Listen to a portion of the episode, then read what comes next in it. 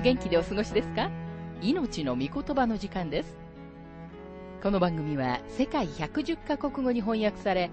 1967年から40年以上にわたって愛され続けている J. バーノン・マギー神学博士によるラジオ番組、スルー・ザ・バイブルをもとに日本語訳されたものです。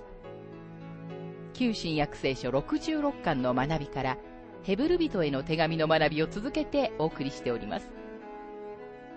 今日の聖書の箇所は、ヘブル人への手紙6章4節から9節です。お話はラジオ牧師福田博之さんです。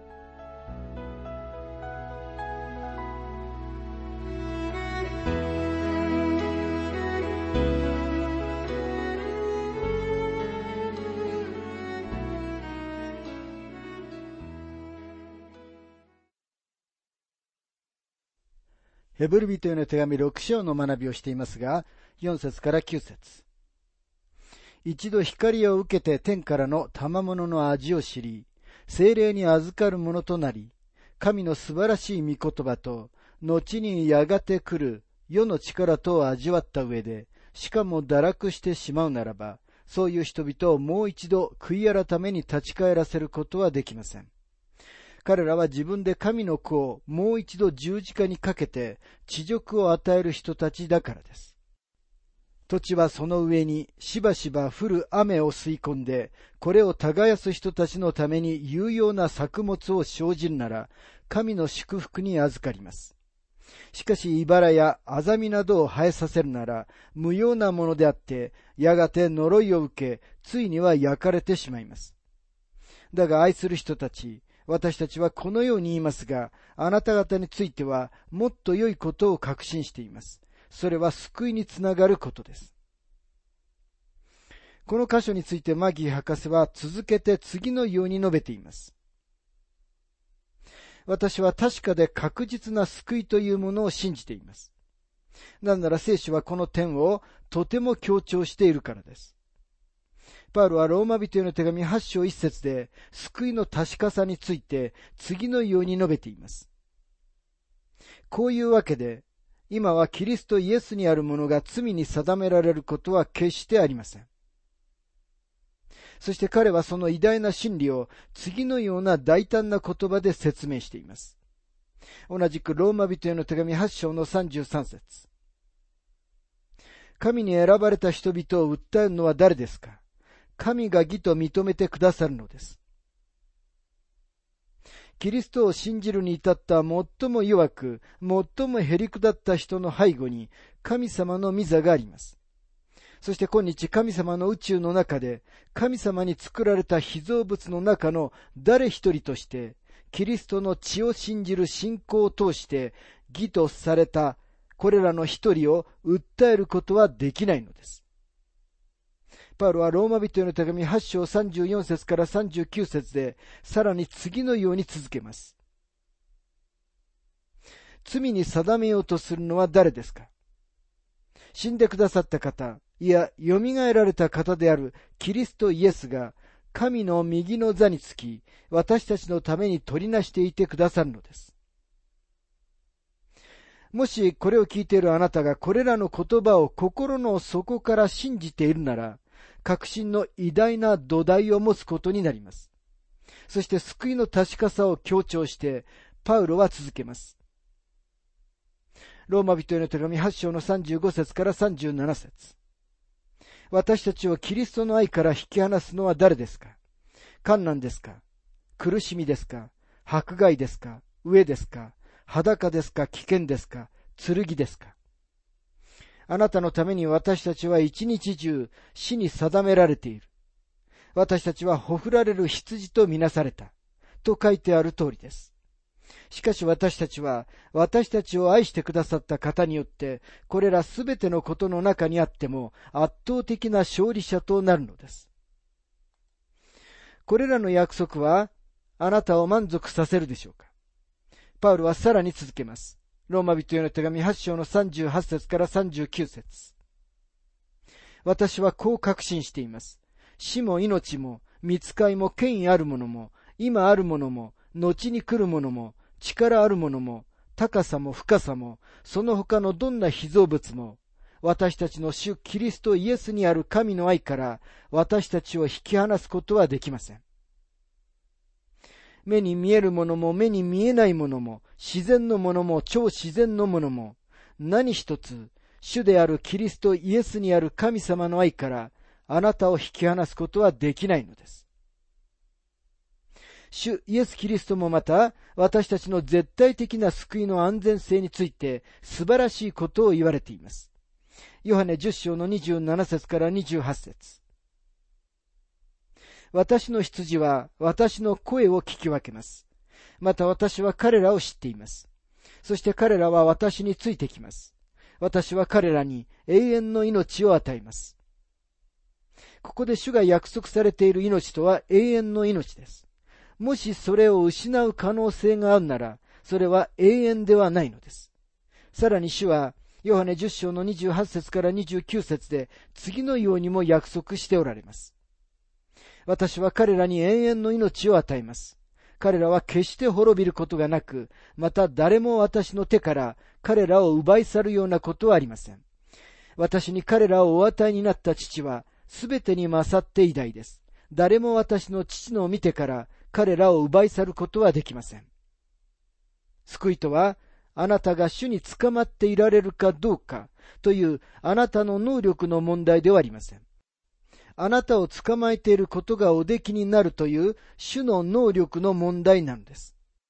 主はここで無限の知恵と神としての完全な権威を持って主があなたを捕まえていてくださることができる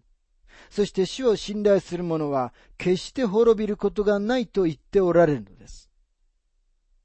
私たちはキリストにある信仰を通して神様の子供になります。人がキリストにある信仰を通して神様の子供になったのなら、その人は永遠の命を持っています。ですから私は、ヘブル人への手紙6章の4節から9節に書かれている人たちが、救われたのに自分たちの救いを失ったのだという解釈を受け入れることはできません。第二の解釈は、この箇所は仮説なのだと主張します。その人が、もし堕落してしまうならば、というわけです。つまり著者は、このことが起こると言っているのではなく、可能性があるかもしれないと言っているという解釈です。この解釈を主張する人たちは、これは聖書の中で最大の模試であると言います。その点では私も彼らに賛成します。もし私がこの箇所の解釈において別の立場を取っていないのなら、この解釈を受け入れると思います。第三の解釈は、ギリシャ語では6節にはもしという言葉は入っていないということを指摘します。これは分子であって、堕落してしまったのでと訳されなければなりません。ですから第三の解釈をする人たちは、この箇所で語られているのは、ただの口先だけの信者のことで、彼らは純粋な信者ではないとします。マシュー・ヘンリー、F.W. グラント、そして J.N. ダービー、といった学者たちもこの考えを支持し、また C.I. スコフィールドも彼のレファレンスバイブルの中でこの考えを支持してはいますが、私はこの見解は受け入れることはできません。確かに聖書は口先だけでキリストを告白する人々のことを語っています。教会の中には廃教者もいます。でも、ヘブル人への手紙6章に書かれているのは、純粋な信者たちのことです。なぜなら彼らはいろいろな意味で、純粋な信者と確認されているからです。もしこの箇所全体を理解するために5章まで戻ったとしたら、この人たちの耳が鈍くなっていると言われていることに気づくはずです。ヘブル人への手紙5章11節にはこのように書かれていました。この方について私たちは話すべきことをたくさん持っていますが、あなた方の耳が鈍くなっているため、解き明かすことが困難です。そこには彼らが、トガと罪の中に死んでいるとは書かれていません。そしてヘブル人の手紙5章の12節には、あなた方は年数からすれば教師になっていなければならないにもかかわらず、神の言葉の処方をもう一度誰かに教えてもらう必要があるのです。あなた方は父を必要とするようになっています。と書かれています。彼らには父が必要でした。なぜなら彼らは霊的な赤ん坊だったからです。救われていない人には父は必要ではありません。その人に必要なのは救いを通して与えられる命だからです。その人はまずはじめに申請する必要があります。ですから私はヘブルビテの手紙の著者は赤ん坊のクリスチャンのことを話しており、彼らに成熟するようにと促していると信じているのです。この他には、ここで語られている人々は、一世紀のユダヤ人の信者たちであるから、警告は彼らにしか当てはまらないという立場を取る学者たちもいます。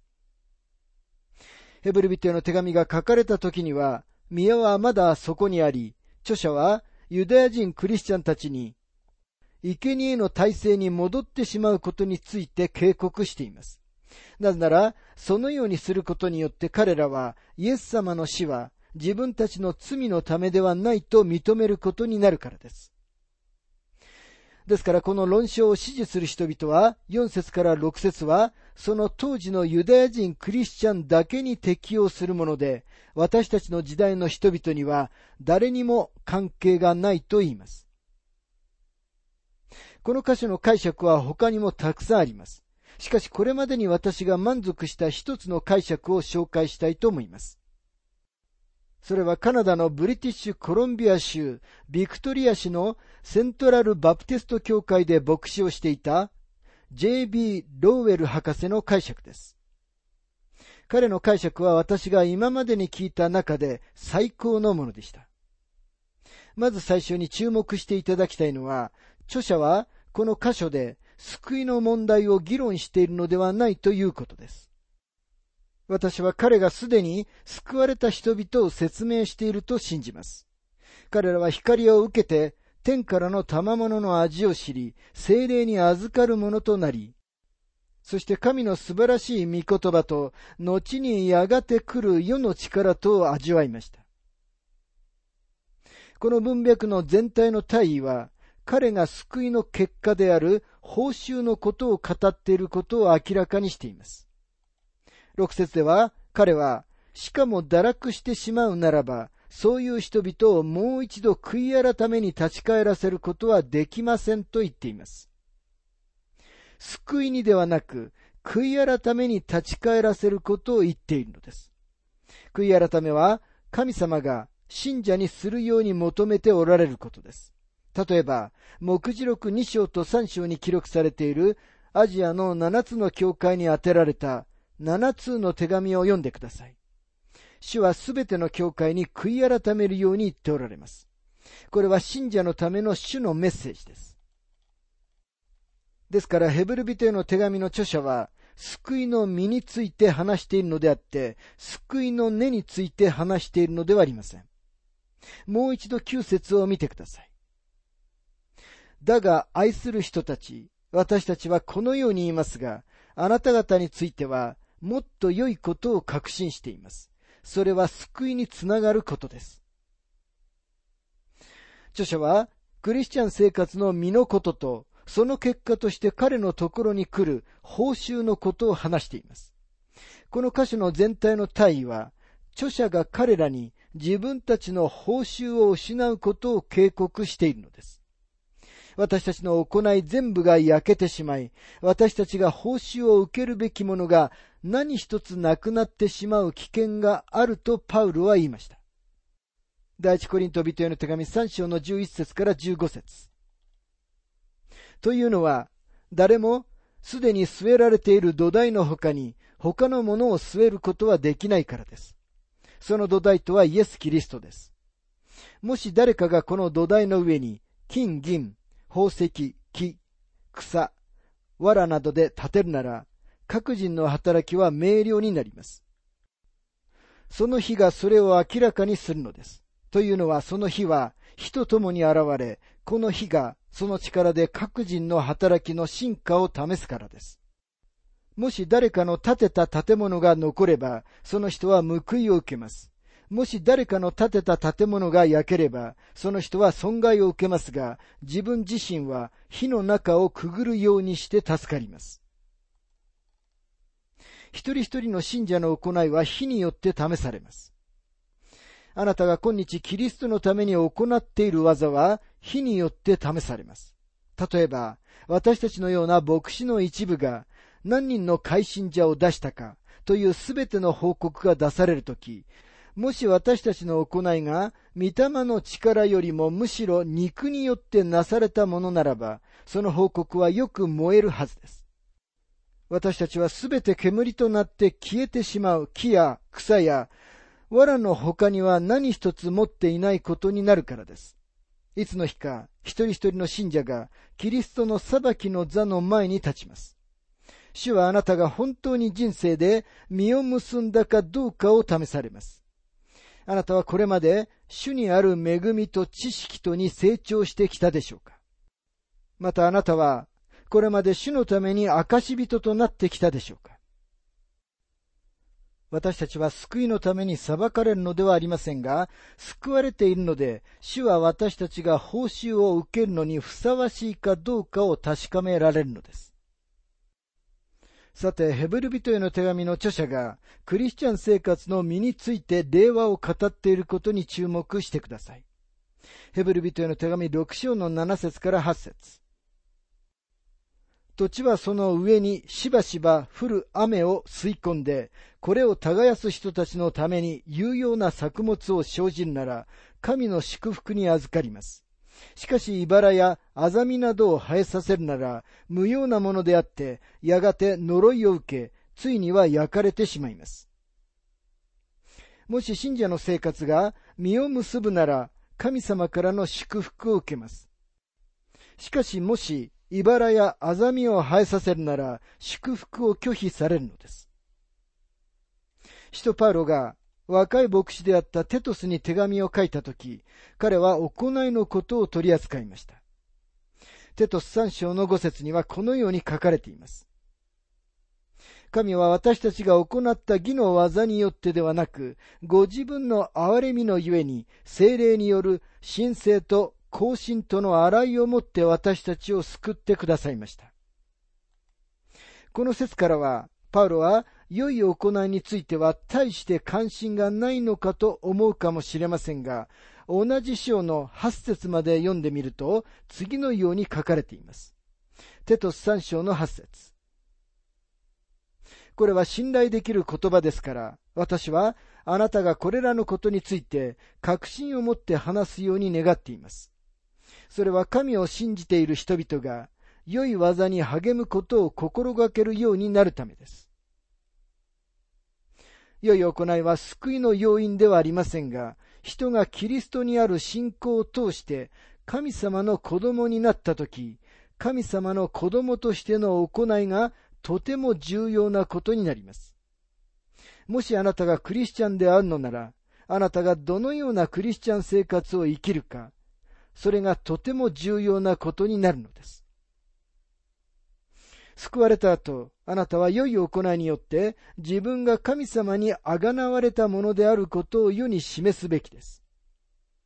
ですからクリスチャンたちは示すべき何かを持っているのであって、それが裁かれるのです。もし誰かが赤ん坊のままでいて、問題児以外の何者でもなく、人々をキリストに向ける代わりに、人々をキリストから背けさせているのなら、確かにそこには何の報酬もありません。事実、主が現れたとき、彼は面目を失うことになります。ヘブル人への手紙6章の4節から6節には確かにこのように書かれています。一度光を受けて天からの賜物の味を知り、精霊に預かるものとなり、神の素晴らしい御言葉と、後にやがて来る世の力とを味わった上で、しかも堕落してしまうならば、そういう人々をもう一度悔い改めに立ち返らせることはできません。彼らは自分で神の子をもう一度十字架にかけて地獄を与える人たちだからです。ここには、しかも堕落してしまうならばと書かれていますが、堕落してしまうという言葉は、パラピプトウというギリシャ語で、つまずく、倒れるという意味があり、この言葉に信仰を捨てるという意味を与えるのは不可能です。主がゲッセマネの園に行かれ、ひれ伏して祈られたという時にも同じ言葉が使われています。聖書の中には堕落した多くの人々の実例があります。使徒ペテロは堕落しましたが、彼は失われたのではありませんでした。また、ヨハネ・マルコはもう一つの実例です。彼はあまりにも惨めに最初の宣教旅行で失敗してしまったので、彼の叔父であったバルナバが、彼も第2回の宣教旅行に行くように提案したとき、パウロは彼を拒みました。しかしありがたいことに神様は彼を見捨てられませんでした。使徒パウロでさえも亡くなる前に自分はヨハネ・マルコを誤って判断したと認めています。もう一度ヘブル人への手紙6章の一節を読んでください。そして著者が人々に死んだ行いからの悔い改めを語っているのだということに注目してください。それは救いのことではなく、悔い改めのことを語っているのです。この当時多くのユダヤ人信者たちが宮での捧げ物に戻りつつあったので、ヘブルビテの手紙の著者は、そのことの危険を警告しているのです。キリストが来られる前は、すべての生贄は、主の姿と、主が来られることとを指し示していました。でもキリストが来られ、十字架の上で死なれた後は、神様が旧約聖書で命じられたことは実際罪になりました。お分かりのように、この人々は歴史の中で戦略的に重要な時点にありました。彼らはイエス様の十字架系の前の日には、神様の命令に従って、生贄を持って宮に出かけていきました。でも今は、そのようにすることは間違っていました。なぜなら、イエス様がその最後の生贄になられたからです。今日もしあなたが血の生贄を捧げるべきだとしたら、あなたは主イエスを新たに生贄にすることになるのです。なぜなら主が2000年前に死なれたことは、あなたには全く役に立たなかった。だから自分の罪を処理するために、今も生贄が必要だと暗示していることになるからです。それは、あなたが主の身代わりと死と贖いを信じていないことを意味します。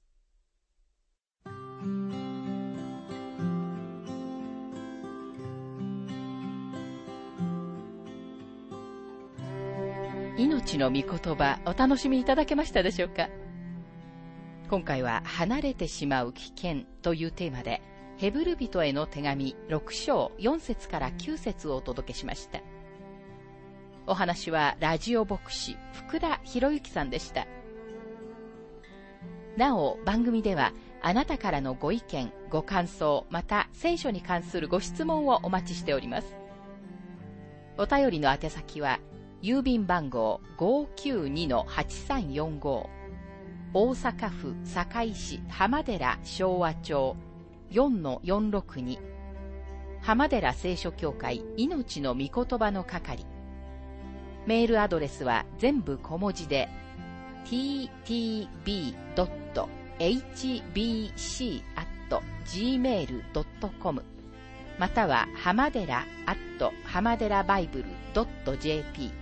hama.derabible.jp です。どうぞお気軽にお便りをお寄せください。それでは次回までごきげんよう。